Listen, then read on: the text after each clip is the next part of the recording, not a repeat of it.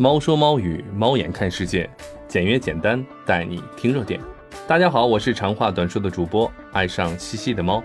今天老猫想和大家聊一聊，Prada 签约中国女足。谈到 Prada，就要说到奢侈品。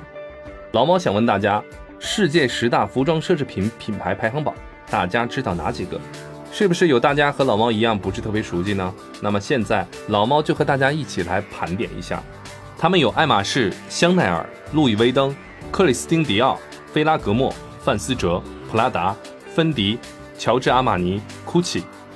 多少人以能拥有一件奢侈品为荣，以能穿上当季新款奢侈品来彰显自己的品味为荣，仿佛花钱越多就越能体现自己的品味。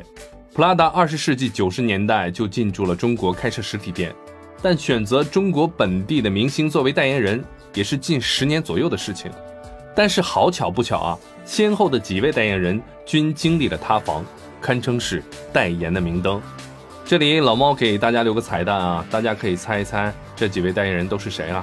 就比如柯某某叉 D、郑某 DY、吴某某 QG、李某某 PC、蔡某某新闻缠身。有着高奢圈安陵容之称的 Prada，过去因为多位代言人轮流翻车，眼泪 Prada Prada 的掉。其实止损方式就是用新的合作伙伴来蓄热。中国女足一出，他们口碑回升，Prada 公关这一个月估计也是疯狂的掉头发，这也算是有效的止损方法。这说明办法总比困难多嘛。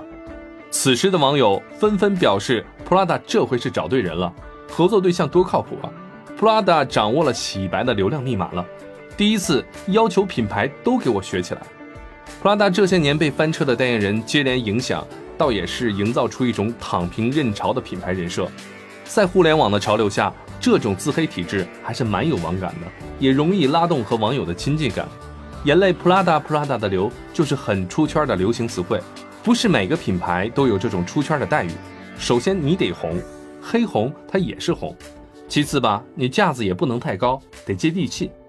这波儿和女足合作就是好好的满血复活，韬光养晦，凤凰涅槃。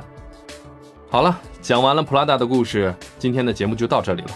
老猫最近累的也是眼泪，普拉达普拉达的掉，希望今年老猫也可以凤凰涅槃。